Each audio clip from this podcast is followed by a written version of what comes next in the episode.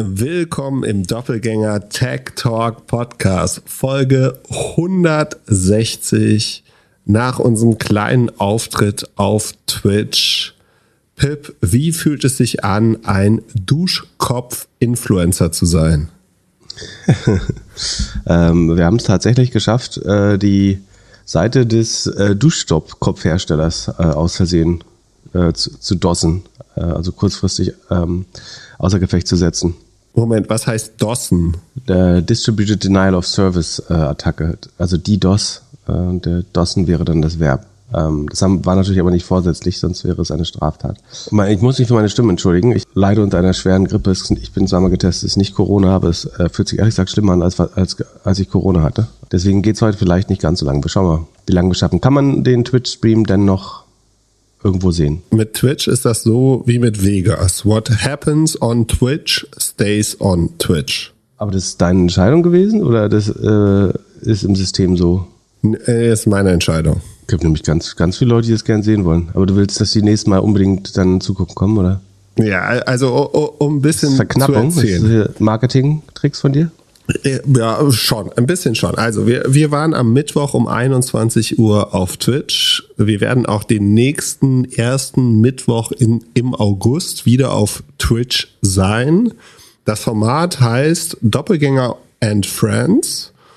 Und wir haben gestartet mit Thomas von Finanzfluss und Tarek von About You. Es gibt ein paar Highlights, die man sehen kann unter anderem kurz die Prediction von den About You-Zahlen. Es war, es war so, dass wir den, den Twitch, die, die, die Aufnahme oder den Stream einen Tag vor den Veröffentlichungen der Zahlen von About You gemacht haben. Fünf Stunden und, davor oder und acht Stunden davor. Ja. Es sah kurz so aus, als ob Tarek uns einen kurzen Sneak Peek in die Zahlen gibt. Das hat er zum Glück nicht gemacht, also zu seinem Glück. Und du hast sie predicted, recht gut, wie man später sieht. Thomas von Finanzfluss hat uns vor allem erklärt, was wir da überhaupt machen. Und mit eins der Highlights war, dass er uns erklärt hat, was ein Raid ist. Und zwar, wenn man als Streamer, also ihr müsst euch das so vorstellen, wir haben Zoom-Call gemacht und dieser Zoom-Call war live eins zu eins dann übertragen. Und ich als Admin von diesem Stream konnte dann auswählen, wohin wir danach hingehen wollen. Ihr kennt das vielleicht von, wenn ihr irgendwie abends feiern geht und dann irgendeiner sagt, hey, wir gehen jetzt hier äh, in, die, in die Disco oder in diese Bar. Und äh, so haben wir das auch gemacht und haben das. Genau, damit das, damit das lustig ist, muss man Raid eher so machen, dass man sagt, man war vorher in der Großraumdisco und wir gehen jetzt alle noch äh, zu, zu Patrick nach Hause. äh, da, sind die Eltern, da schlafen die Eltern relativ fest. Ja, so, so in etwa war's. Und dann sind wir zu einer Gaming-Streamerin gegangen. Äh, Thomas hat die ausgesucht. Ja, die hatte, äh, ich sag den Namen jetzt äh, oder den, den, den, den Handle jetzt wahrscheinlich fall, falsch. Äh. Die spielt hauptsächlich im Internet und streamt das. Und die hatte zu dem Zeitpunkt sechs Follower. Und dann sind wir da mit unseren ja, mit unseren Leuten hingegangen und äh, haben sie ein bisschen überrannt. Generell war die Twitch, äh, das Twitch-Erlebnis eher ein bisschen ja, krasser, als ich mir das vorgestellt habe. Ich habe mit 500 Leuten gerechnet. Wie, mit wie vielen hast du gerechnet? Äh, so bis knapp unter 1000. Ich dachte, hatte ungefähr letztes Mal waren wir so in dem Dreh. Ich, ich, ich habe ja am, am Mittag vorher so kurz getestet, dass das Setup funktioniert und habe dann gesagt äh, äh und habe gefragt im Chat damals, da waren so 50 Leute, was denkt ihr, wie viel wir haben? Und irgendjemand, der sich jetzt bei mir gemeldet hat, meinte 5000. Ich meinte, bei 5000 schicke ich dir ein Hoodie. Das mache ich tatsächlich. Äh, er hat sich über Twitter gemeldet und, äh, und seine Größe und Adresse verraten bei mir jetzt. Das heißt, nächste Woche kommt da ein Hoodie an. Ja, es waren zur, also Max Zuschauer, wenn wir jetzt über die Zahlen gehen, wir haben zwei Stunden 46 Minuten gestreamt. Äh, durchschnittliche. Hast du Geld dafür An von Twitch oder warum dauert das so lange hier? Es geht alles von der Zahlenzeit ab. Ich habe 45 Minuten heute. Aber mach weiter. Also, äh, Zahl, Durchschnitt 5000 Leute, maximal 6800 und äh, wir, wir haben auch ein bisschen Geld. Man konnte so Abos abschließen über uns. Wir haben auch 81 Dollar gemacht. Äh, das Ganze. Das war schon krass wenig. Ja. Das ist halt ein Cent, ein Cent pro Viewer. ja, Das Twitch ist schon ein krasser Hartgeldstrich. ja, wir hätten, hätten mehr machen können. leben? Wir, wir hätten auch unsere Hörerinnen und Hörer äh, vorher erklären können, dass sie Prime mit äh, Twitch verbinden können und uns deswegen kostenlos was spenden. Aber ja, das äh, war schon interessant. Nichtsdestotrotz, ich fand das Format und den Abend sehr gelungen und äh, freue mich aufs nächste Mal. Spaß hat es auf jeden Fall gemacht, ja. Und zwar sehr interessant. Ja, oh. und äh, einen der Gäste haben wir schon für nächstes Mal. Äh, kein Spekulant hier. Äh, mit einer der besten deutschen Aktien-Twitter-Accounts äh, wird am 3. August um 21 Uhr dabei sein. Das, wird, das wird auf jeden Fall lustig. Wie gesagt, äh, das ja, war ein netter Abend. Ich freue mich aufs nächste Mal. Also ihr seht schon, ihr dürft den nächsten Mittwoch, äh, also nächsten Monatsmittwoch nicht verpassen, sonst wird die Show da, danach extrem langweilig. Ja, dich, dich haben wir komplett verausgabt. Du warst morgens oder mittags für Gorillas Essen ausfahren und Ja, ich glaube, er erkältet Gorilla-Schicht machen war nicht so schlau im Nachhinein. Ähm, aber es hat äh, super viel Spaß gemacht. Äh, also ich bereue das nicht. Obwohl doch, ich bereue, also ja gut, mir geht's heute echt äh, ein bisschen dreckig, aber äh, ansonsten war es super. Für alle, die es auf Twitch nicht gehört haben, wie war es, Gorillas? Wie viel Essen hast du ausgefahren? Was war dein Mega-Learning? Ich durfte nur anderthalb Stunden leider, äh, aber wir haben in anderthalb Stunden, äh, ich glaube, sechs oder sieben äh, aus, ausgefahren und acht Euro Trinkgeld bekommen, was auch zu einem super Stundenlohn führen würde. Überraschend war nur, wie viele Leute nicht mal an die Tür gehen. Äh, ungefähr die Hälfte, würde ich sagen. Äh, das fand ich ein bisschen traurig. Alle anderen sind sehr, sehr nett. Äh, also sowohl Kollegen als auch Kunden. Äh, das hätte ich auch gar nicht anders erwartet. Ich finde relativ, außer dass einmal der Motor von dem Fahrrad kurz kaputt war, aber das war eher ein Bedienungsfehler. Dann wird es echt anstrengend, aber mit dem E-Bike ist es auch echt en- entspannt, würde ich sagen. Ähm, so kleine Stichprobe, aber 50 Prozent hat Fahrstuhl, auch easy. Und wenn nicht, muss man halt einmal, zweimal in der Stunde halt die Treppen gehen, ist auch nicht so wild. Ich, also, und fairerweise, es war super Wetter, ne? Also es macht natürlich deutlich weniger Spaß, wenn es äh, irgendwie Platzregen ist oder, oder Glatteis, das äh, ver- verstehe ich auch. Aber ansonsten äh, fand ich es total spannend.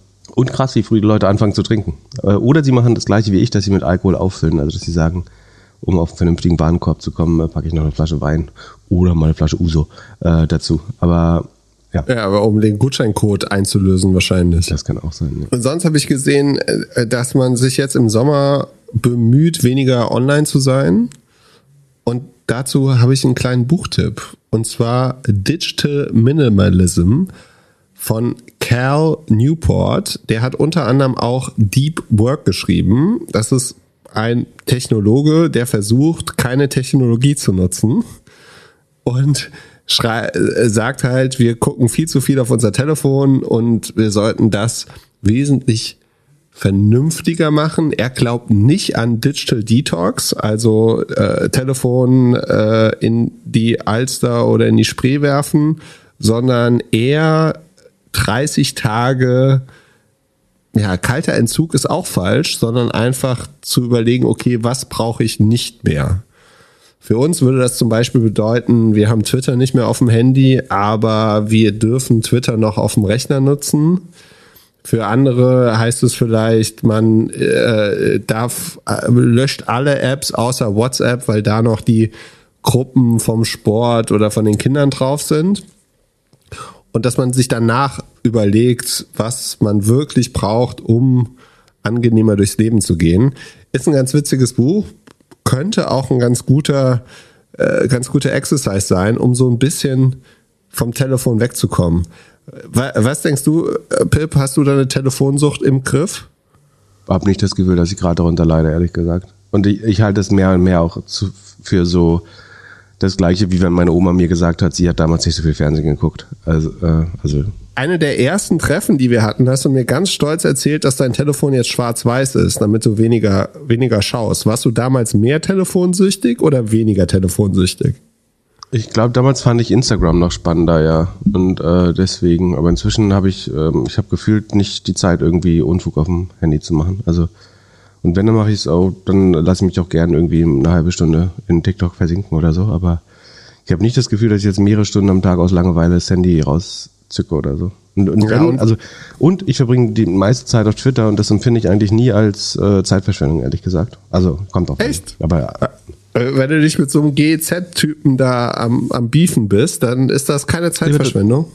Nee, aber da lernt ja auch was bei. Also ich, äh, also nicht jede Diskussion ist jetzt super fruchtbar, aber dann, das hat der, der, die Debatte oder der Meinungsaustausch hat ja auch einen Zweck, dass man sich mit den Argumenten der, der Gegenseite oder der anderen äh, Seite vertraut macht und prinzipiell kann man dabei immer was lernen, glaube ich.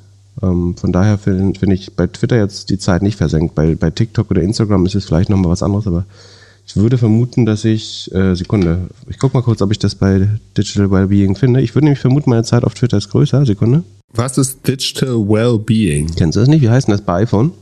Ja, Das Feature, wo du äh, nachgucken kannst, wie du. Äh, Screentime. das kann nicht stimmen. Zwölf Stunden auf Twitter am Tag. Das ist doch mehr Instagram, als ich dachte. Da muss ich ja was machen. Das ist ja Unfug. Ja, erzähl mal, teil mal deine Daten. Achso, aber gestern, äh, da, da habe ich ja auch Stories geteilt, deswegen.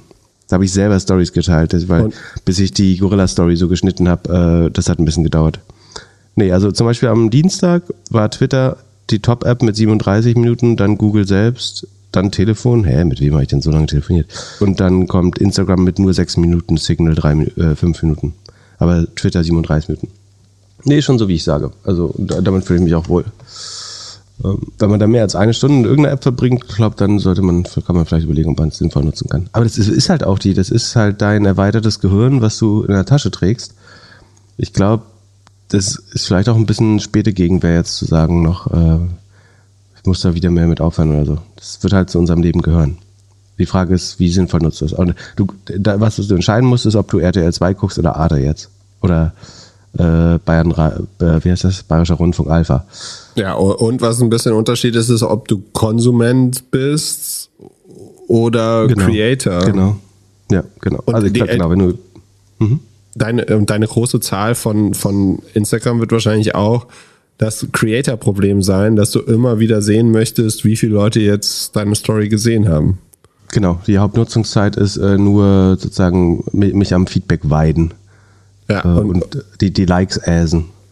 Das sagt äh, Kerl auch in seinem Buch. Er, er meint, äh, es ist Unfug zu sagen, die Produkte werden die besser. Die Produkte sind halt alle so gebaut, dass wir immer wieder Pull to Refresh machen oder schauen, was passiert. Und dass man damit halt vernünftig hingeht, äh, umgeht. Seine Empfehlung ist halt 30 Tage weniger zu machen, sich zu überlegen, was man wirklich braucht, was nicht. Ich werde jetzt wieder die eine oder andere App vom Telefon löschen und laufe damit eigentlich immer ganz gut, dass ich Sachen auf dem Rechner habe und Sachen auf dem Telefon. Wenn, wenn wir irgendwann wann mal einen Live-Podcast machen, dann teilen Leute auch so ein äh, Bingo-Board aus und da steht drauf, äh, Glückler, ich lösche jetzt mal App XY. So. Ä- Einmal im Quartal fängt Glück an, wieder Apps zu löschen, äh, um dann mit einem Verzug von zwei Wochen vollsüchtig zu werden auf, auf irgendwie das nächste Zirkuspferd. Ja, meine, meine Trading-Apps lade ich bald wieder runter. Die letzten zwei Tage waren recht positiv. Ja, aber ich glaube, das ist ein äh, Strohfeuer. Ich glaube, jetzt wird die Earnings Season kommen und äh, ich halte es für sehr gefährlich, jetzt alles hochzujubeln gerade. Ähm, also ich sehe das natürlich äh, und es ist natürlich schöner, wenn es grün wird, als wenn es rot wird, aber ich glaube, es geht, wenn jetzt die schlechten Earnings kommen, nochmal äh, alle, alles runter. Und äh, hier, es gab heute eine Gewinnwarnung schon, äh, sprechen wir gleich drüber. Und zwar hat Upstart, ähm, unserer AI-enabled Digital Lending Marktplatz, ähm, hat noch vor, bevor sie äh, im August die eigentlichen Zahlen rausbringen, haben sie eine Gewinnwarnung rausgebracht. Und zwar sagen sie, dass sie statt geguidet rund 300 Millionen nur noch 228 Millionen Umsatz machen werden, was wiederum zum Vorquartal ein ordentlicher Rückschlag ist. Letzten zwei Quartalen haben sie 305 gemacht, dann noch um 2%, gerade so um 311, also auf 311 erhöht und dafür sich selbst mit Krediten vollgeladen, die sie nicht losgeworden sind. Das ist jetzt auch äh, keine Spekulation mehr, sondern es scheint wirklich so zu sein. Und jetzt fallen sie auf 328 runter, das müsste äh, rund 80, also zum Vorquartal minus bisschen über 25 Prozent sein. Gegenüber dem Vorjahr ist es noch eine leichte Steigerung, aber das ist nicht, was die Anleger oder Analysten erwartet haben. Das heißt, die Aktie ist 20 Prozent eingebrochen danach. Außerdem glauben sie, dass sie jetzt 30 Millionen und rund 30 Millionen Verlust machen, statt zuvor eine schwarze Null. Ähm, das ist auch eben so nicht überraschend. Und sie sagen selber, Inflation and recession fears have driven interest rates up and put banks and capital markets on cautious footing. Also sagen die, äh, die Märkte sind Vorsicht wegen Zinsänderungen äh, etc. etc. Our, reven our revenue was negatively impacted by two approximate by two, two factors approximately equally, also wurde von zwei Faktoren äh, ungefähr gleich be negativ beeinträchtigt.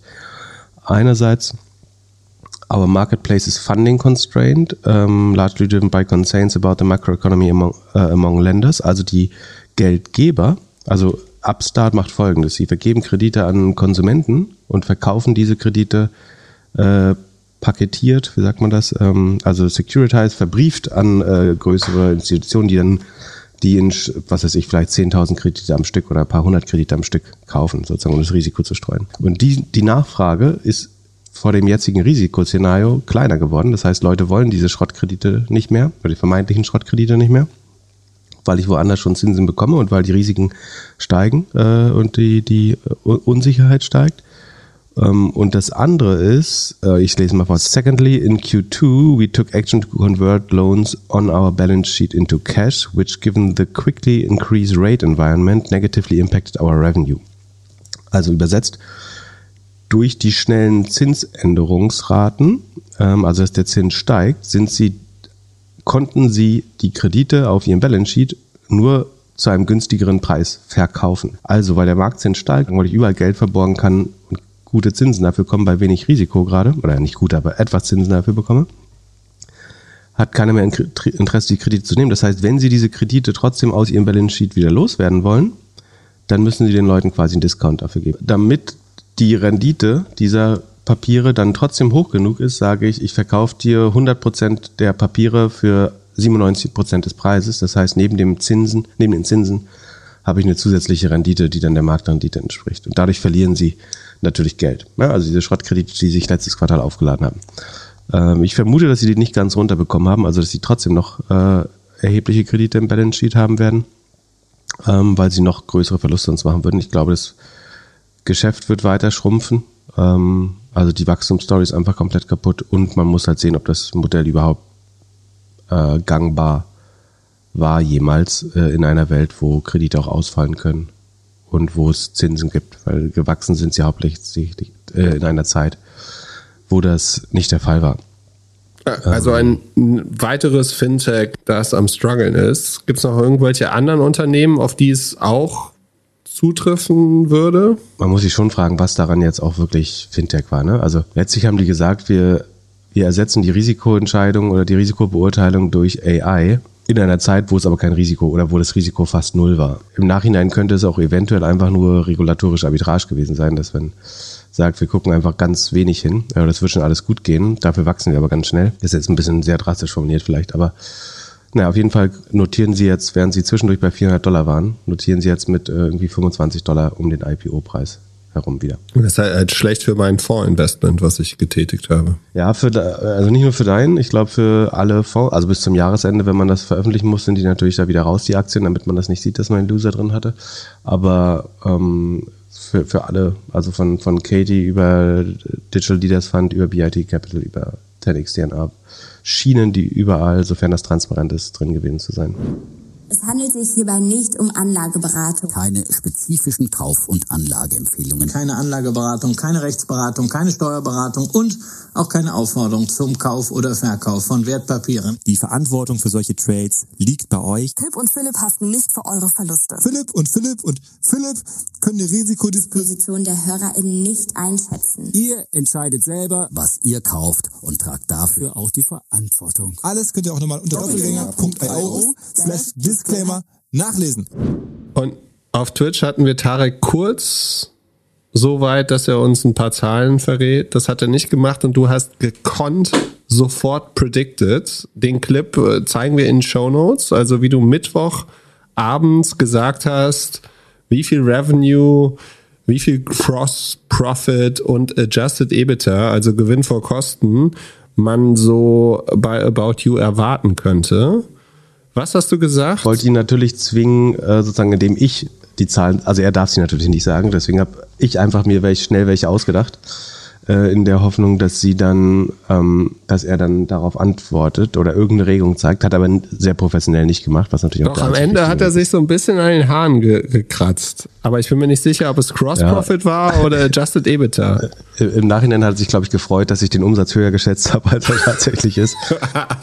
Was ganz spannend, das eigentlich Spannende ist, weißt du noch, was ich auf der K5 gesagt habe, also im vorletzten Podcast ähm, mit der K5-Session, da habe ich ja äh, erklärt, dass ich glaube, dass sie mit rund äh, 20 Prozent noch wachsen werden dieses Quartal und dass das aber auch sehr, sehr gut wäre. Ne? Also 20 Prozent ist ein, für About You ein krasser Einbruch im Vergleich zum Vorjahr. Da waren sie im Schnitt bei 48, glaube ich. Sekunde, ich gucke nochmal nach. Also für alle, die das jetzt nachverfolgen wollen, er ist gerade bei doppelgänger.io slash sheet und schaut sich die Zahlen von About You ein, die er selbst dort eingetragen hat. Genau, da stimmt jetzt aber gerade was nicht. Ist, achso, da ist ein Fehler.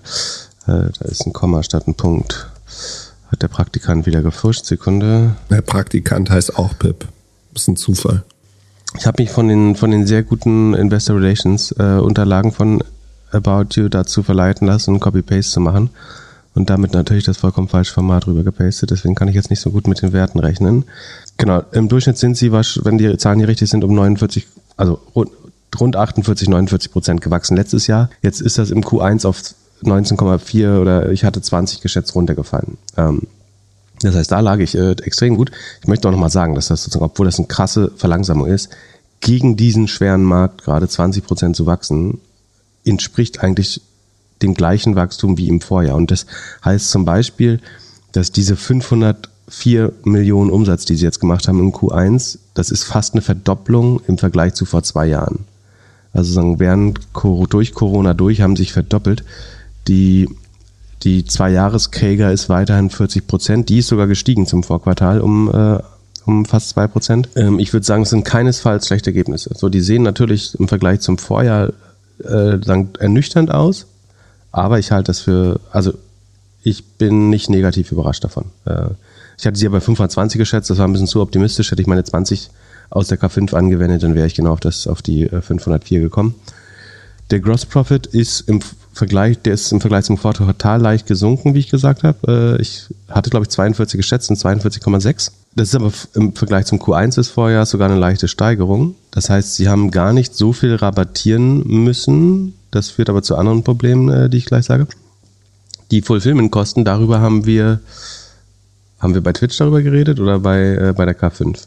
Bei Twitch. Also ich denke ja, dass im Schnitt im E-Commerce die Fulfillment-Kosten um 20% steigen werden. Äh, durch, einfach weil Fulfillment sehr labor-intensive ist, also im, sowohl in der Logistik, also im, im in der Warenhauslogistik als auch in der Transportlogistik arbeiten in der Regel Menschen, das der treibende, der Kostentreiber sind Menschen. Ähm, also der Treiber sind die Pakete, aber die Anzahl der Menschen äh, bestimmt die Kosten und wenn die Arbeitskosten steigen, dann sollte Fulfillment teurer werden. Das kann man mit Technologie ein bisschen mitigieren, aber nicht deutlich. Und so sieht man, dass jetzt die anteiligen Logistikkosten, also am Umsatz von 19,2 auf 21,9 ähm, um mehr als ein Prozent gestiegen sind. Äh, sorry, mehr als äh, mehr als 10 Prozent gestiegen sind. Äh, ich glaube, es wird noch weitergehen äh, und ich glaube, meine 20 stimmen auch langfristig. Tarek meinte, das wird vielleicht äh, auch günstiger gehen. Ich glaube, das geht nicht so viel günstiger. Es sei denn, man schafft, man schafft gleichzeitig größere Skalen. Ne? Also es gibt zwei Möglichkeiten, das zu mitigieren. Das ist Effizienz im Warenhaus durch Technologie oder neue Prozesse. Oder mit höherer Auslastung würdest du natürlich auch äh, höhere Skalen oder sagen E- Effizienzvorsprünge, Economies of Scale erreichen im Warenhaus oder in der Logistik. Und ähm, das könnte dann so einen gegenläufigen Effekt bringen, der die Kosten doch um die 20 Prozent hält. Es gibt theoretisch immer noch einen anderen Faktor, der den, einen Anstieg der Fulfillment-Kosten verursachen kann. Das wäre der Anstieg des Third-Party-Geschäfts. Das bekommen wir bei About You nicht explizit. Es müsste so aber nur beim Viertel bis ein Drittel der Ware liegen, glaube ich. Wenn das jetzt rapide ansteigen würde, wie es bei Amazon zum Beispiel über die letzten Jahre der Fall war, dann würde es den Fulfillment-Anteil steigern, weil man beim Third-Party-Geschäft, also wenn ich für andere Händler Waren über den Marktplatz verkaufe, habe ich einen niedrigeren Umsatz, weil der Umsatz nicht komplett ähm, über meinen Balance Sheet läuft in der Regel. Ähm, das heißt, relativ gesehen wäre der Anteil dann größer. Das scheint hier aber nicht der Fall. Ich gehe davon aus, dass sich das nicht stark geändert hat bei About You. Der Anteil von Sachen, die sie selber verkaufen, zu äh, Drittparteien. Und weil Fulfillment jetzt ähm, quasi prozentual zwei Prozentpunkte, zweieinhalb Prozentpunkte mehr einnimmt, weil Marketing ein Prozent mehr einnimmt an den, äh, am, am Revenue, also die Marketingquote ist gestiegen, relativ gesehen, und die administrativen Ausgaben sind relativ gleich geblieben, ist die Rohmarge jetzt auf minus 5,7. Ich hatte 5 bis 7 geschätzt, glaube ich, im äh, Twitch-Call. Sie liegt bei 5, minus 5,7. Das ist ebenso nicht verwunderlich. Was Spezielles ist, dass man, also man sieht schon, dass hier sozusagen nicht der Weg der Profitabilität gegangen wurde zwangsläufig, sondern die Marketingkosten sind gestiegen und die Gross Margin ist gestiegen. Das heißt, man hat nicht stark rabattiert und man hat noch nicht beim Marketing gespart. Und am Ende, genau, dann haben wir noch ein paar Adjustierungen. Wir können nochmal sagen, das Dach ist Dach-Revenue ist um 9,5% gewachsen nach der Tabelle hier. Rest of the World ist, oder Rest of Europe heißt bei den 23% gewachsen und das TME-Segment, äh, Technologie, das ist die Scale-Plattform und so weiter, ist um 45% gestiegen, also am schnellsten, aber auch deutlich langsamer als im Vorjahr, logischerweise. Das hängt natürlich damit zusammen, dass man eventuell äh, auch nicht mehr ganz so viele neue Kunden gewonnen hat, aber vor allen Dingen damit, dass ein Teil des TME Ergebnisses vom Umsatz der Kunden anhängt. Und da die angeschlossenen Kunden an die Scale-Plattform natürlich auch weniger Umsatz machen dieses Quartal, weil sie sagen, Gesamtmarkt, gehe ich ja davon aus, minus 8 bis minus 15 Prozent irgendwo in der Range bei Fashion, weiß ich es nicht genau, ähm, sinkt.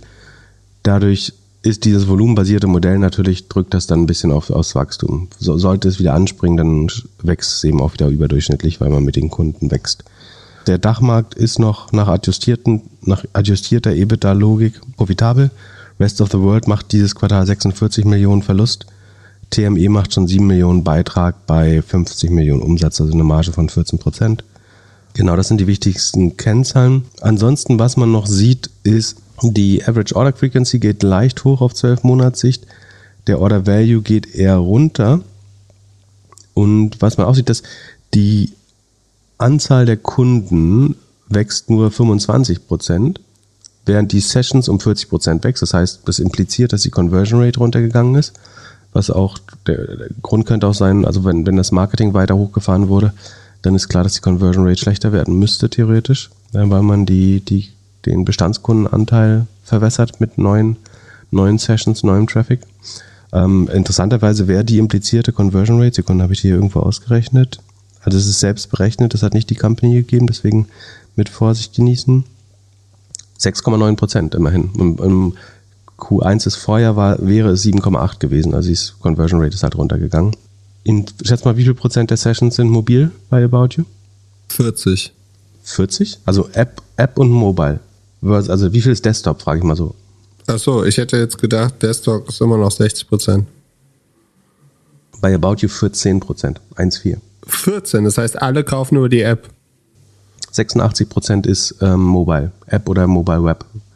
Schon ein krass hoher Anteil ähm, und steigt noch weiter, ist um 3 Prozent gestiegen, äh, 2,5 Prozent gestiegen dieses Jahr. Die kaufen meistens wahrscheinlich, wenn sie uns einen Podcast hören dann. Hm. Naja. und also ich würde sagen, aus Wachstumssicht sind das noch alles ganz gute Zahlen. Dass das Ergebnis nicht wunderbar wird in dem Jahr ist auch klar. Was jetzt also, also das, was schon dann doch ein bisschen besorgniserregend ist, ist, dass das Inventar, die Inventories, also die unverkauften Waren, von 192 Millionen im Vorjahr auf jetzt 445, äh, 55 Millionen hochgegangen ist. Und natürlich hat man immer ein gewisses Inventar. Also sagen, um Dinge zu verkaufen, muss ich sie auf dem Lager haben und an, am Stichtag des Quartals wird natürlich immer irgendwas auch im Inventar liegen, damit man es verkaufen kann. Im letzten Quartal waren das aber rund 46 Prozent der Umsätze. Also ich habe es einfach mal auch eine Zahl, die ich jetzt berechnet habe, die weiß nicht, ob überhaupt darauf schauen würde, aber also 46 Prozent der Umsätze waren im Q1 letzten Jahres im Inventar auf Lager und jetzt sind es 90 Prozent der Umsätze, also ziemlich genau doppelt so viel. Ähm, also es ist vollkommen normal, dass das Inventar wächst mit steigenden Umsätzen, weil ich mehr Ware verfügbar haben muss, um mehr Umsatz zu machen. Aber der Anteil am Umsatz, der im Lager liegt, ist jetzt, hat sich verdoppelt. Man weiß doch jetzt nicht ganz genau, ob es daran liegt, dass sie zu viel bestellt haben oder dass sie einfach letztes Jahr zu wenig bekommen haben oder letztes Quartal. Hast du noch, kannst du noch weiter in die Vergangenheit gucken? In der Tabelle stehen auch die Inventories der letzten fünf Quartale, ja. Die staunen sich, staunen sich auf über die Quartale.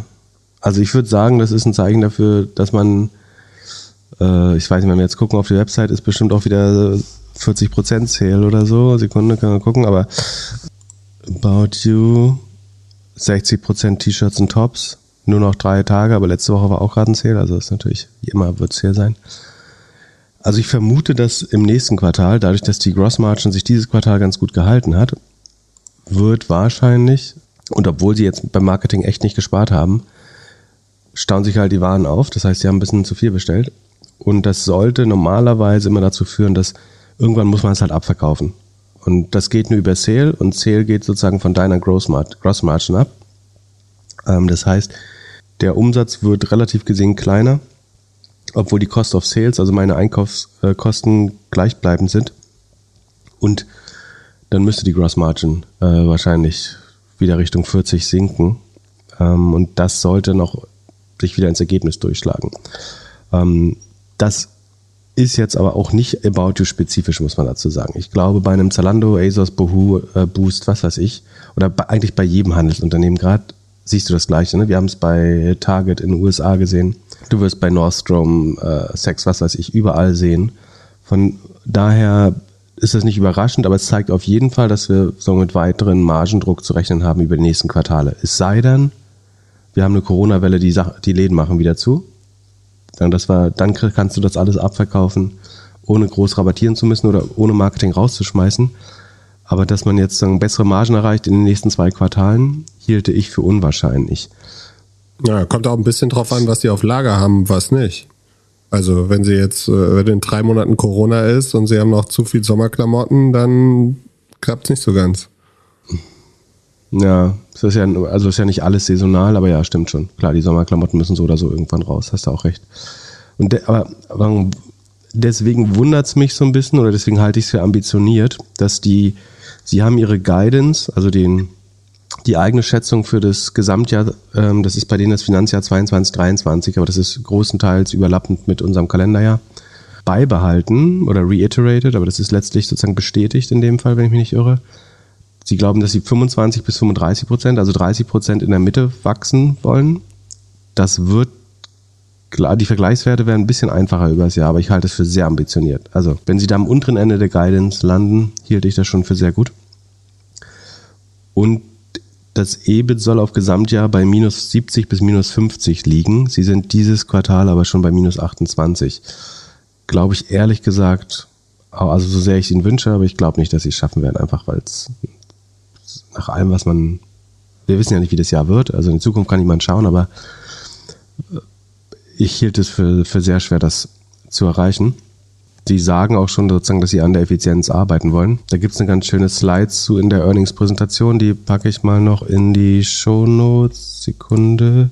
Und zwar sagen sie, sie haben drei Key Measures, Adjusted Marketing Steering, Increased ROI Targets. Das würde natürlich, also das würde ich auch in diese Folie schreiben. Aber es ist ja nicht so, dass die, die Firmen unter normalen Umständen immer sagen, so die letzten drei Quartale haben uns beim Marketing ROI keine Mühe gegeben. Sondern es ist natürlich begrenzt. Entweder muss man dann eben langsamer wachsen, um äh, das Marketing effizienter zu machen. Also dass der, dass jemand, also dass eine Company, die das so gut steuert wie About, die da jetzt noch 10% rausholen kann an Marketing-Effizienz, hielt ich für sehr unwahrscheinlich, aber natürlich würde ich es trotzdem genauso dahinschreiben. Ähm, Reduce Growth Investments into New Markets. Ich glaube, das ist ein Hebel, dass man einfach sagt, in Osteuropa, ähm, wo der Umsatz auch extrem schlecht war, das haben sie auch gezeigt, das hat das Ergebnis sehr belastet. Ähm, da geben wir jetzt einfach weniger Geld aus oder müssen wir weniger Geld ausgeben. Und dann kommt ein relativ schwammiger Stichpunkt. Operating Efficiency Programs targeting Key Coastline, Cost Lines. Was verstehst du darunter? Es ist ja einigermaßen schwammig. Operating Efficiency Programs targeting the key cost lines. Also alle, die zu viel Geld ausgegeben haben, müssen jetzt sparen. Für mich heißt das übersetzt auf Deutsch keine NFTs mehr. ja, also das heißt auf jeden Fall sagen, entlang, entlang der Hauptkostentreiber, dass man dort effizienter werden will. Da muss man sich halt fragen, wie man das bei General and Admin zum Beispiel werden kann oder beim Fulfillment. Also und hinzu kommt ja noch das gesetzte Ziel, dass man nächstes Jahr, also das darauffolgende Jahr, profitabel sein will. Aber glaubst du, die ziehen sich aus Märkten jetzt raus?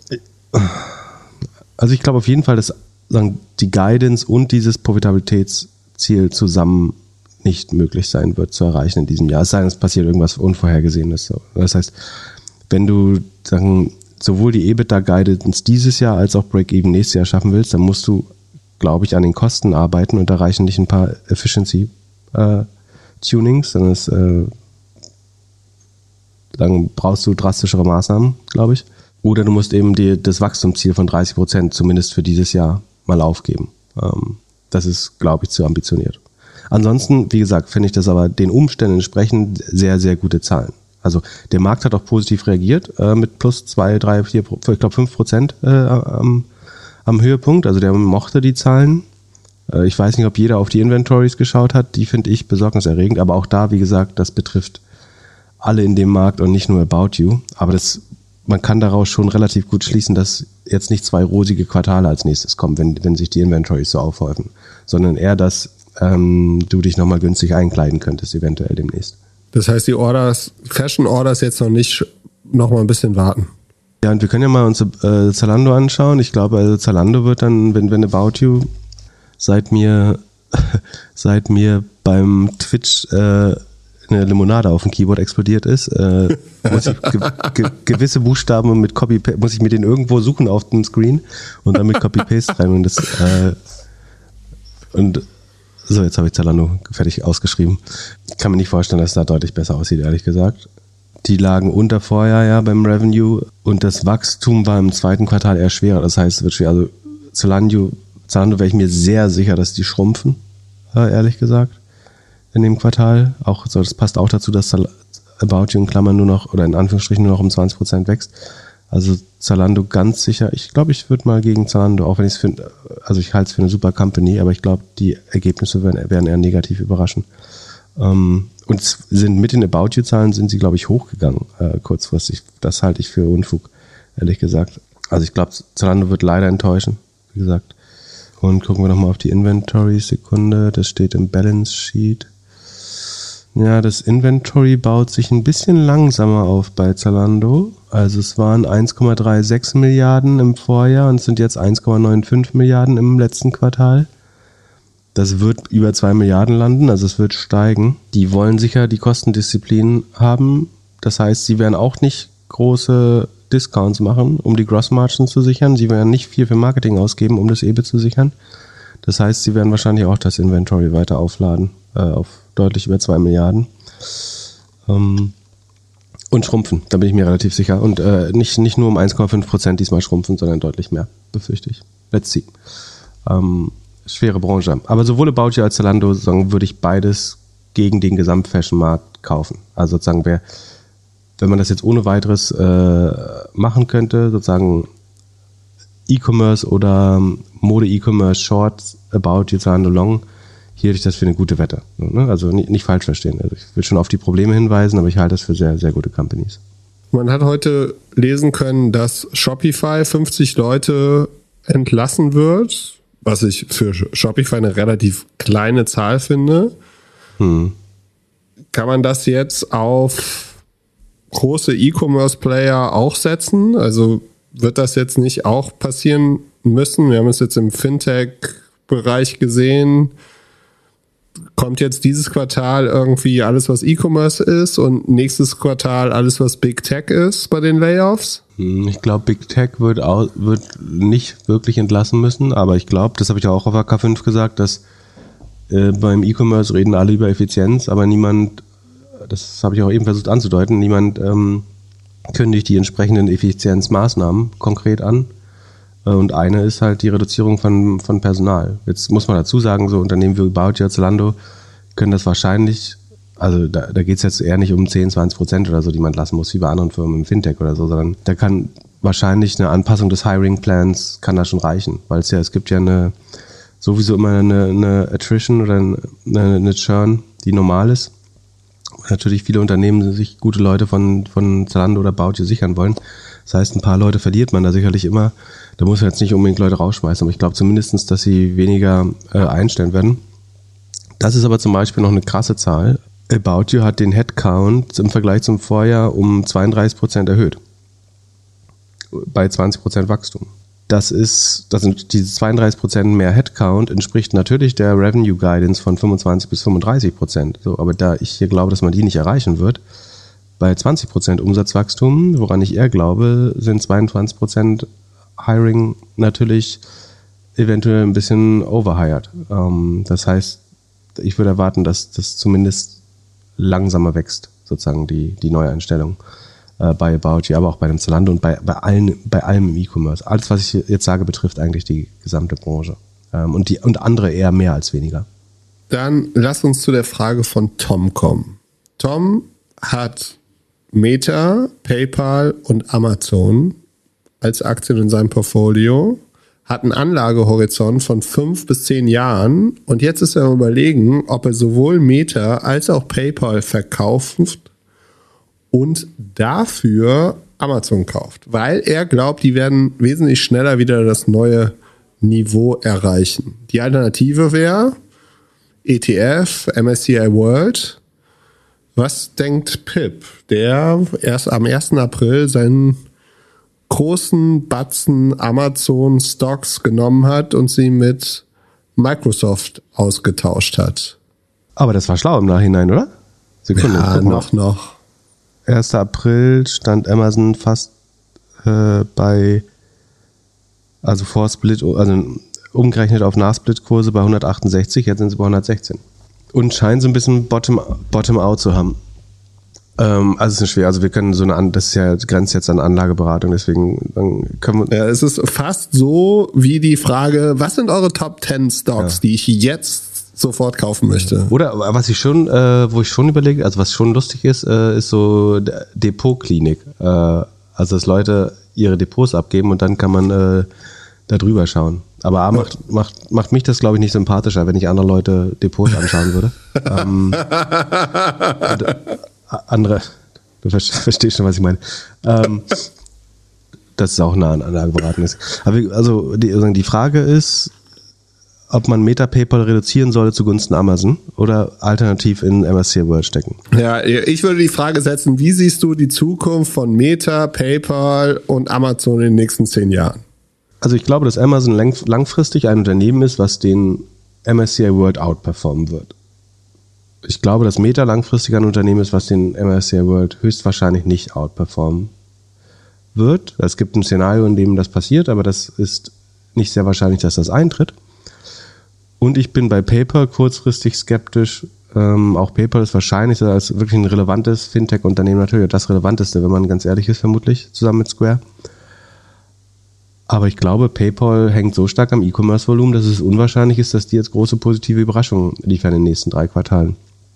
Das ist bei Amazon natürlich auch so, aber Amazon ist halt sehr viel diversifizierter mit AWS, Prime, ähm, dem Werbegeschäft, was wiederum am E-Commerce hängt. Aber also ich tendiere schon ich glaube, Meta, PayPal, Short, Amazon Long ist schon, oder sagen PayPal wäre ich eher neutral, würde ich sagen. Neutral, leicht Market underperformen, kurzfristig. Ähm, PayPals Gefahr ist, glaube ich, eher Apple und Google, dass die irgendwann Payment direkter und direkter machen wollen. Nee, deswegen bin ich langfristig auch, ich mag PayPal nicht. Also auf dem Papier total gute Aktie, aber ich finde die strategisch an einem sehr schlechten Platz. Ähm, ich glaube vor allem, dass äh, kommen wir, da kommen wir gleich noch zu. Ich glaube, dass Amazon auch einer der größten Gewinner jetzt in der Krise sein wird, weil die einfach strategisch gut Sachen zusammenkaufen und dann durch Prime und andere Sachen einen mega Mehrwert stiften können. Naja, Amazon wird definitiv hier gestärkt wieder daraus hervorgehen, weil sagen sie am ehesten auch mal ein Quartal beim, beim EBIT enttäuschen dürfen. Das nimmt ihnen keiner so sehr übel. Also ich würde also Meta bin ich kein Fan von, das habe ich auch genug gesagt, aber machen wir jetzt auch nicht dafür verantwortlich, wenn Meta jetzt doch beim, äh, beim Metaverse einen Durchbruch schafft und äh, zum Trillionenunternehmen wird. Das kann schon passieren, aber ich, ich glaube eigentlich ist es ein bisschen in die Ecke gefahren oder an die, an die Wand gefahren. PayPal wäre ich vorsichtig pessimistisch. Amazon würde ich zutrauen, dass sie den MSCI World outperformen. Und deswegen würde ich am ehesten sagen, dass man einen Großteil trotzdem im MSCI World lässt. Ähm, und vielleicht einen Teil Amazon dazu kauft. Aber da, man muss das am Ende selbst entscheiden. Weil, also ich, mein Tipp wäre, hör dir noch drei, vier andere Stories über Meta und PayPal an und entscheide dann, welche du für glaubwürdig hältst. Also man kann ja in anderen Podcasts auch noch die oder auf, auf Seeking Alpha oder so sich, obwohl Seeking Alpha, das, ist ein bisschen zu eingefärbt. Also es ist nur eine Meinung, würde ich sagen und ähm, ich kann mich natürlich sehr gut irren dabei. Aber ich würde, wenn, wenn ich jetzt von den drei eine kaufen würde, wäre es Amazon, obwohl, ich- obwohl ich sie selber gerade verkauft habe. Aber ich habe gesagt, ich will sie für einen gewissen Zeitraum möchte ich Amazon nicht besitzen. Ich halte es weiterhin für eines der am besten geführten Unternehmen der Welt. Ähm, und bin mir sicher, dass ich irgendwann wieder Amazon-Aktien be besitzen werde. Nur bis bisher bin ich mit meiner Microsoft statt Amazon-Strategie ja sehr gut gefahren dieses Jahr. Ähm, Ja, ich halt einfach dagegen, weil ich einfach gegen dich halten möchte. Mein, ja, kannst du ja, aber dann liegst du halt falsch. genau. Mein krassestes Insight für Meta, und da haben wir auch von, von, von einer Weile schon mal drüber gesprochen, aber ich habe es jetzt nochmal noch mal gehört, ist, dass es wohl jetzt für, für äh, Jobs, äh, wenn da irgendwie Ausschreibungen sind, um irgendwie Top-Positionen zu besetzen, dass da wirklich auch explizit jetzt beschrieben wird, man möchte keine Leute mit Meta oder TikTok Erfahrung einfach aus dem, weil das ins Wertesystem nicht passen würde. Und das hat mich schon ein bisschen überrascht, wenn man jetzt denkt, so In welchen Ausschreibungen steht das? Bei welchen Unternehmen? ja, Top-Unternehmen für Top-Positionen. Die, die schreiben, wir wollen keine Facebook und Äh, Die briefen, die briefen Headhunter darauf. Weißt du, wohin, weißt du, wohin ganz viele Meta-Leute übrigens gegangen sind? Ah, verdammt, ich hätte die Frage andersrum stellen sollen. ähm, okay, ver vergiss nochmal, was ich sage. Ähm, kleiner Goldfisch. Was glaubst du, ist die größte Recruiting-Quelle für Mitarbeiter von Robinhood? Gute Frage. Keine Ahnung. Gab es neulich mal so einen Flowchart, wohin äh, Big Tech-Leute wandern? Und den größten Anteil an Facebook-Leuten hat tatsächlich Robinhood. Ach krass. Und wieso? Wollen die alle nach New York? Mm, Also, A, sozusagen, weil man äh, zu einem gewissen Maß moralisch korrupt sein muss, bestimmt, äh, um da anzuheuern. Und äh, dann dabei Facebook zu suchen, ist ja richtig. Und das andere ist wahrscheinlich, dass sagen, die, die Einstellung zu Testing und iterativen Vorgehen am Produkt ist bei Robinhood und Facebook, glaube ich, schon sehr ähnlich. Also sagen, Feed-Optimierung ist nicht so weit, so weit weg von Startseitenoptimierung von der Finanz-App, glaube ich. Also es sind die gleichen, das gleiche Tooling, ähm, was du da benutzt, die gleichen Fähigkeiten. Ich kann mir vorstellen, dass das dahinter steckt. Oder es sind die ganzen Leute, die an irgendwelchen Coin-Krypto-Projekten gearbeitet haben bei Meta und daran jetzt nicht mehr arbeiten dürfen. Das könnte auch sein, ja. Dann haben wir noch äh, Just Eat. Äh, Amazon kauft jetzt Just Eat oder äh, was ist da los? Äh, nicht ganz. Also Amazon hat, ähm, also es wurde ja vor einem Jahr, hat Just Eat Takeaway ja für 7,3 Milliarden Grubhub übernommen. Wo Investmentbanks jetzt davon ausgehen, dass sie noch eine Milliarde wert sind heute. Ähm, unter anderem, weil Grubhub einfach unheimlich viele Marktanteile verloren hat in allen großen Märkten in den USA, hauptsächlich an DoorDash und Uber Eats. Ähm, irgendwie scheint es so, als wenn Takeaway Group wirklich jede Akquisition ruinieren könnte in kürzester Zeit. Sieht man ja ein bisschen auch äh, auf dem europäischen Festland. Gehen Gerüchte rum, dass, äh, dass Jet, äh, Just Eat Takeaway sich sagen, versucht zu, zu trennen seit längerer Zeit von Grubhub und dass e- eventuell Walmart oder Amazon oder äh, so- sonst oder Uber das kaufen könnte. Und was jetzt passiert ist, ist aber, dass Amazon eine Partnerschaft mit Grubhub announced hat, dass das Grubhub Plus Programm, wo du Free Delivery bekommst, äh, in Amazon Prime einbezogen wird. Also du hast, du bezahlst schon die Amazon Prime Membership, dann kannst du jetzt kostenlos ohne Delivery-Gebühr bei Grubhub ähm, Essen bestellen. Daraufhin ist die Grubhub-Aktie um 20% gestiegen und die DoorDash-Aktie, das ist der alte Amazon-Trick, äh, die DoorDash-Aktie um 9% eingebrochen am Höhepunkt äh, und Uber ist, glaube ich, minus 3% oder so gelaufen am Ende des Tages. Also da befürchtet man, dass das äh, funktionieren könnte. Der Deal scheint so auszusehen, dass Amazon dafür 2% an Grubhub direkt bekommen hat, äh, was ja relativ wenig wäre. Aber sie könnten eine Performance, einen Performance-Anteil von bis zu 13% an Anteilen an Grubhub bekommen. Also würden dann 15% an Grubhub besetzen. Das hängt höchstwahrscheinlich davon ab, wie viele neue Kunden sie tatsächlich dadurch oder wie viele Prime-Member sie für Grubhub o- aktivieren können. Hm. Das haben sie ganz ähnlich schon mit Delivery gemacht in, in UK. Da gibt's ja Deliveroo, da haben sie 16% bekommen. Das heißt, da scheint dieser Deal erfolgreich gewesen zu sein. Zumindest haben sie ihre Anteile voll bekommen. das, ich glaube, das ist nicht, also für Grubhub ist es ein bisschen die letzte Rettung, weil sie können nicht noch mehr Geld in Marketing stecken gerade, sonst, sonst wird ihr Cashpolster irgendwann äh, zu eng oder Takeaway hat bestimmt noch nicht Bock da ewig zu investieren. Das heißt, was sie eigentlich so ein bisschen gemacht haben, ist mein Gefühl, ist, sie akzeptieren jetzt eine Verwässerung, indem sie Amazon wahrscheinlich Warrants rausgeben, äh, so ähnlich wie bei Plug Power auch.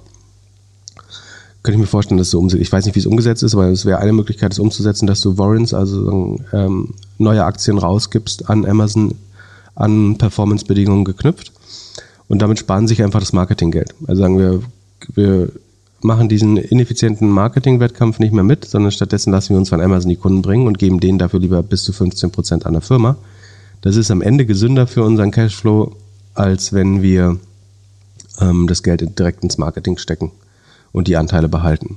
Ähm, und für Amazon andersrum, ich glaube, Amazon hat ja auch ein Problem bei der Prime Membership, also dass die nicht mehr wächst und dass sie da über Kosten, also über Preiserhöhungen schon äh, wachsen müssen. Und die jetzt zu erweitern um einen weiteren Mehrwertdienst ist natürlich auch nicht doof. Also das macht das ja nochmal attraktiver, jetzt Amazon Prime zu nutzen, wenn du dadurch auch noch Free Delivery bei Grubhub bekommst, könnte ich mir vorstellen, oder? Ja, es bedeutet aber auch, dass Just Eat einfach komplett Facebook, Google Werbung einstellt. Oder ja, drastisch runterzieht. Vielleicht nicht komplett, aber dass der, der, der Druck da sinkt. Und ah, das, ah, das ist ein guter Punkt, ne? Das könnte halt ein zusätzlicher Effekt sein, den du jetzt noch siehst. Also, dass jetzt in rezessiven Zeiten und mit teurerem Geld, also dass nicht mehr unbegrenzt billiges Geld da ist, die Werbebudgets sinken, ist ja relativ klar. Ich glaube sogar sehr stark. Aber solche, ich nenne das jetzt mal antikompetitiv, aber nicht im rechtlichen Sinne, solche antikompetitiven Maßnahmen, also dass zum Beispiel Konsolidierung passiert. Also stell dir vor, es würden jetzt zwei Delivery Player oder Quick Commerce Player in großen Märkten mergen. Das würde ja auf das Werbebudget sagen, sofort mindestens oh, mehr als eine Halbierung in der Regel heißen. Und Mega. Wo, wo die Budgets dann fehlen, ist ja auch vollkommen klar. Das heißt, jedes Mal, wenn jetzt jemand sagt, äh, in einem kompetitiven Markt passiert Konsolidierung, heißt das, dass sagen, bei, bei Facebook und Google in den entsprechenden Industry-Teams eigentlich sozusagen äh, Trauer getragen werden muss. Weil die ja. profitieren natürlich, dieses, dieses, dieser Wettkampf mit billigem VC-Geld, ähm, da haben natürlich vor allen Dingen die GAFAs äh, vorzüglich von gelebt. Und wenn das aufhört, entweder weil Firmen pleite gehen oder weil sie merchen, um Marketingkosten einzusparen, ähm, dann trifft das sehr direkt die, die äh, Einnahmen der großen GAFA-Werbenetzwerke, würde ich vermuten. Ja, super. Und ich meine, so Kooperationen sind ja auch mega smart und mega schlau. Also. Ja. Das hat man vorher nicht gemacht, weil, weil, weil man es nicht musste, weil so viel Kohle da war, aber das kann jetzt schon sehr spannend werden. Genau, und du, du triffst da, du kaufst hm. damit eine Audience, die sehr lieferaffin ist, äh, convenient schätzt mit hoher Sicherheit. Also es ist, ähm, und es tut du schaffst es wahrscheinlich, also jeder Nutzer kennt natürlich einen Food Delivery Service in den USA. Das heißt, im Moment entscheiden wahrscheinlich auch dort nur die Gutscheine, ob du gerade DoorDash, Uber Eats oder Grubhub nimmst. Aber wenn du sozusagen einen Free Delivery eh über Amazon bekommst, dann reizt der Free Delivery Gutschein von Uber Eats halt deutlich weniger danach.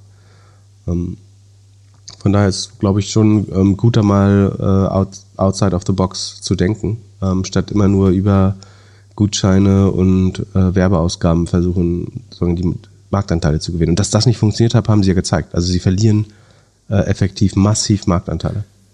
Ich erinnere mich gerade, als wir in der S-Bahn-Station standen, letzte Woche, vorletzte Woche, und du mir so ein bisschen erklärt hast, wie unterschiedlich jetzt die Werbung ist zu in ein paar Monaten. Was glaubst du, wie krass bricht dieser Werbemarkt ein? Also generell also übergreifend, du, du, out of home, Du siehst jetzt online. schon so Kulturwerbung und Charity-Werbung, die typischerweise meiner Meinung nach, also ich bin kein Out-of-Home-Experte, aber für mich wäre es logisch anzunehmen, dass wenn ich da mehr und mehr Charity-Werbung oder irgendwelche Kulturprojekte sehe, die, dass die eher günstig zur Verfügung gestellt worden sind, die, die Plakate von, äh, von Steuer oder Waldico. Und dass das ein Anzeichen dafür ist, dass es nicht mehr so viel Nachfrage gibt wie zu den Hochzeiten der, der Delivery Wars oder der Q-Commerce Wars. Und wahrscheinlich wird es zunehmen. Und äh, das hat äh, Flo Heinemann im OMR-Podcast ja auch vollkommen zu Recht gesagt. Das eröffnet anderen Startups natürlich nochmal volle neue Möglichkeiten, äh, ganz neue Möglichkeiten. Wenn TV, Out of Home ähm, günstiger wird. Bei den auktionsbasierten Verfahren ist es nicht ganz so einfach, aber also, obwohl auch da sinken die CPMs. Nee, ist eigentlich schon auch so. Ähm, also ja, Werbung wird günstiger und das hilft dann im Zweifel anderen Companies. Wie viele Kinder hast du, von denen du nicht weißt? Merkst ja, was die Frage keinen Sinn macht. Ne? Wie machen wir da jetzt einen guten Übergang drüber? Ähm, wer tut am meisten gerade für das größte Problem der Menschheit, nämlich Under Underpopulation? Ja, Elon Musk hat kurz nochmal zwei Kinder gefunden. Und zwar von einer äh, SpaceX Executive. Ja. So, da hat er seine kleine Rakete reingesteckt ähm, und in der, in der eigenen Firma für Nachwuchs gesorgt, ähm, gleich zweifach. Damit sagen, ist der, der Count der bekannten Kinder jetzt bei, bei neun und er äh, scheint ja gewillt sein, das auch weiter.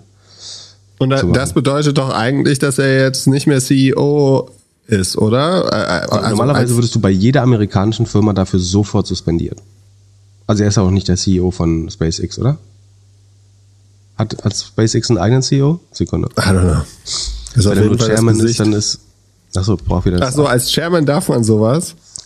Nee, ich glaube eigentlich auch nicht, aber Machen wir heute in dieser Folge noch die großen fünf CEOs aus Deutschland, die auch Kinder mit Angestellten haben? Oder machen wir das in der nächsten Folge? ähm, das machen wir, wenn ich gesund bin und schlagkräftiger. Und mit, bei Firmen mit normaler Governance nimmt man für sowas, bei McDonalds gab es, glaube ich, mal so einen Fall. Ja, bei Intel die aber auch. glücklich, glück- glücklich verheiratet sind danach. Normalerweise nimmt man seinen äh, Hut dafür und wird vom Board gedrängt. Das sowas wie Boards mit eigener Meinung sind bei Tesla oder SpaceX ja aber äh, nicht, nicht gängig. Also ich meine, der, der Grund, warum sowas dann geächtet wird, ist ja, dass es eigentlich unmöglich ist zu verstehen, ob das einvernehmlich ist, wenn dein Boss das macht, von dem jetzt abhängt, ob du deinen Bonuscheck nächstes Jahr bekommst oder eine Mitarbeiteraktion. Aber was glaubst du, wie viele Kinder werden wir in 20 Jahren noch äh, finden, sozusagen Ja, die Frage wäre eher, gibt es jetzt schon mehr Kinder von Elon Musk als autonome Autos? Ja, definitiv.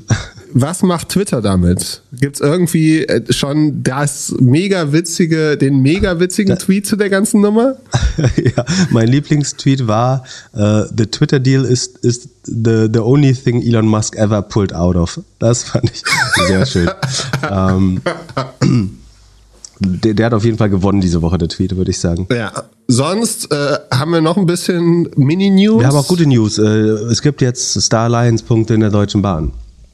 Meine Angst ist jetzt, dass du Donnerstag nicht mehr den Speise Speisewagen benutzen kannst, weil alle Berater auf Bahn umsteigen und sich, um Punkte zu sammeln, in Bahnbistro den, den Kopf vollhauen und dann ihre Zoom-Calls aus dem Bordrestaurant machen. Da, da mache ich mir erhebliche Angst drum. Moment, das heißt jetzt, du kannst jetzt mit der Deutschen Bahn fahren, damit Punkte bekommst sammeln, um dann kostenlos nach Mallorca zu fliegen. Genau. Du musst nicht mehr umweltfeindliche Flugzeuge fliegen, um ähm, Meilen zu sammeln. Ja. Ist da, das ist einfach jetzt ein bisschen PR. Wer kommt als nächstes? Nee, nee, aber das ist, glaube ich, schon entscheidend. Gibt- Ich kenne viele Leute, die Strecken, die man nicht fliegen muss, so irgendwie Köln-Berlin oder Köln, äh, äh, München-Berlin, fliegen wegen der Meilen tatsächlich. Also ich kenne nicht viele, aber ich höre das immer wieder Doch, alle. Alle Unternehmensberater und alle, die Punkte sammeln. Nein, doch, gibt bestimmt auch da. Okay, äh, drei nicht. Ja, aber vielleicht sollte man mal ähm, da auch die. Äh, hier, Adrian Redder von der Global Savings Groups hat gerade auf LinkedIn gepostet eine CO2-freundliche Travel Policy, wo wir das gerade sind, kann man das mal teilen. Und vielleicht, vielleicht kann man sowas ja einfließen lassen. Äh, packen wir auch in die Shownotes. Äh, Du als ehemaliger Idealo-Flug- und Travel-Experte, Ja. was, was bedeutet das für Omio und Idealo, wenn ich jetzt auf lufthansa.de auch äh, mein Bahnticket München, Hamburg, München, Berlin kaufen kann? Ob das auch geht, weiß ich nicht, ehrlich gesagt. Aber ähm, Doch, ich denke schon. Also Ja, meine glaub- Wahrnehmung glaub- ist jetzt, dass du, wenn du auf, auf Lufthansa oder einer von diesen 26 Airline-Seiten jetzt irgendwas machst, ob jetzt irgendwie, keine Ahnung, New York, Hamburg, dass du dann zum Beispiel von New York nach Frankfurt fliegen kannst und dann von Frankfurt nach Hamburg und Zug. ach, ich dachte, ich kann bei der Bahn im, im, im äh, Checkout-Prozess einfach statt Bahnbonus äh, Miles More anklicken. Achso, ja, das kannst du auch, aber das wird nicht alles sein. Ja. Rail and Fly gab's ja, gab's ja im, im, ähm, Pauschalsegment schon äh, auch schon immer. Na, ich, ich finde es prinzipiell auf jeden Fall gut, wenn es das braucht, damit Leute endlich einen Zug benutzen auf Strecken, wo es eh effizienter ist. Ich glaube, Ja, Mün aus München zu fliegen, äh, von München nach Berlin zu fliegen, äh, wie dumm musst du sein? Also du, du musst da erstmal raus äh, nach, wie heißt das, Halberg-Moos oder Erding oder keine Ahnung, äh, Freising, keine Ahnung, Feldmoching, wo ist denn dieser scheiß Flughafen? Halberg-Moos, so, wie auch immer. Und dann, also der, da brauchst du irgendwie auf, mit der S-Bahn 45 Minuten und musst immer eine mehr nehmen, falls die irgendwo stehen bleibt, bleibt unterwegs. Und das gleiche Problem hast du hier in Berlin nochmal. Und Du der- hast aber einen großen Unterschied zwischen dem Flughafen in, in Berlin und dem Flughafen in München. Und zwar, weißt du welchen? äh, nee. Das Security-Personal in München ist im Flughafen angestellt und in Berlin ist das eine andere Firma. Das heißt, die in München haben, ja, waren immer da und sind besser organisiert und du verlierst zwar die Zeit, um da hinzufahren, aber Check-in scheint wesentlich schneller zu sein. Ja. Aber Im, Bahn. Im Bahnhof drückst du Knopf, ICE-Tür auf, gehst rein, ICE-Tür zu. Und kannst dir schön Käffchen bestellen. Ohne Ob du ein Pappe hier. Käffchen im ICE trinken würdest. Ja, genau. Und außerdem kriegst du 05er Biere und nicht so kleine Pla Plastikeimer. Äh, Dann noch eine Mini-Victory Lab für mich selbst, weil so, du sie mir nicht erteilt hast. Kannst Gott, du dich erinnern? Was soll ich machen? Kannst du dich erinnern, dass ich im März gesagt habe, Twitter sollte, wird zum Podcast-Player und du gemeint hast, never ever. Achso, da äh, gibt's jetzt ein Podcast-Frontend. Ja, herzlichen Glückwunsch. Das muss ich auch noch durchsetzen, ne? Bloß weil die dir das ausdenken, hast du noch nicht gewonnen. Aber doch, äh, Hälfte der Runde darfst du schon laufen. Ähm, App- Applaus. ähm, also versucht tats- tatsächlich ein Podcast-Player zu werden. Ähm, könnte, also mu muss man mal schauen. Ich muss das sehen. Ich kann das echt schlecht äh, einschätzen. Hab, mir fehlt da das Vorstellungsvermögen. Ja. Es sind bis jetzt nur Wireframes geleakt oder so ein kurzer Click-Dummy. Mal, mal schauen. Was Halbe muss passieren, Victory damit Lab. du als, Pod, dass du als Podcast-Host ähm, zu Twitter wechselst? Also aber exklusiv für uns, für äh, exklusiv äh, werden wir Micropayment. nie. Micropayment. Äh, meinst du, dass wir dann nochmal 80 Dollar oder so bekommen äh, für, für eine gute Show? Das Schöne beim Podcasten ist ja, dass wir nicht exklusiv sind. Wir können ja den äh, RSS-Feed. Pomp, hier Pompliano hat äh, in irgendwas investiert, wo man fürs Zuhören bezahlt wird. Also Oh. der Podcast teilt einen Teil der Werbeeinnahmen mit den Hörern und pumpt so seine Audience hoch. Das ist ein, guter Weg, neue Botfarmen äh, in Südostasien aufzubauen, auf jeden Fall. Ja, und äh, dann äh, zum Schluss, wir, wir machen ja heute äh, kurze, kurze Podcast-Folge. Schon ganz schön lang dafür, dass ich kurz vor Abnibbeln bin. Ja, er ist hier mit, sitzt hier im Bademantel unter der Bettdecke und hat ein, hier warme, warmes Schreibt Handtuch mir auf Twitter mal eure Hausmittel gegen ähm, Nase zu und Kopfschmerzen vor allen Dingen. Und der, der ganze Schädel tut weh. Und die Zähne auch. Und die Ohren. Eigentlich alles. Also richtig fiese Grippe. Ja, äh, also für alle, denen der Podcast zu, zu kurz war, kurzer Content-Tipp, auch, auch für kranke Pips. Hast du schon angefangen, King of Stongs zu gucken? Äh, leider nein. Nee. Also das ist äh, eine kleine Doku äh, auf Netflix, also Doku nicht, äh, Serie. Sehr amüsant. Ich habe gestern damit angefangen, ohne zu viel zu verraten, es könnte ungefähr gleiche Zielgruppe Geschichte sein, warum wir recht viele EY-Hörer am Anfang dieses Podcasts bekommen haben. Okay, das ist auf jeden Fall ein guter Teaser. Jetzt muss ich schauen. eine Sache habe ich auf jeden Fall schon gelernt, die wusste ich auch vorher, aber die sagt der, der, der Film auch, zwei CEOs an der Spitze sind meistens nicht so gut. Ich wünsche euch ein schönes Wochenende. Und wenn ihr das heute am Samstag hört und in Berlin sein solltet, abends ist ein HörerInnen-Treff. Mehr Infos dazu gibt's auf Discord im Berlin-Channel. Pip, werde wieder gesund. Gib mir Mühe. Wir hören uns am Mittwoch. Bis dann. Peace. Ciao, ciao.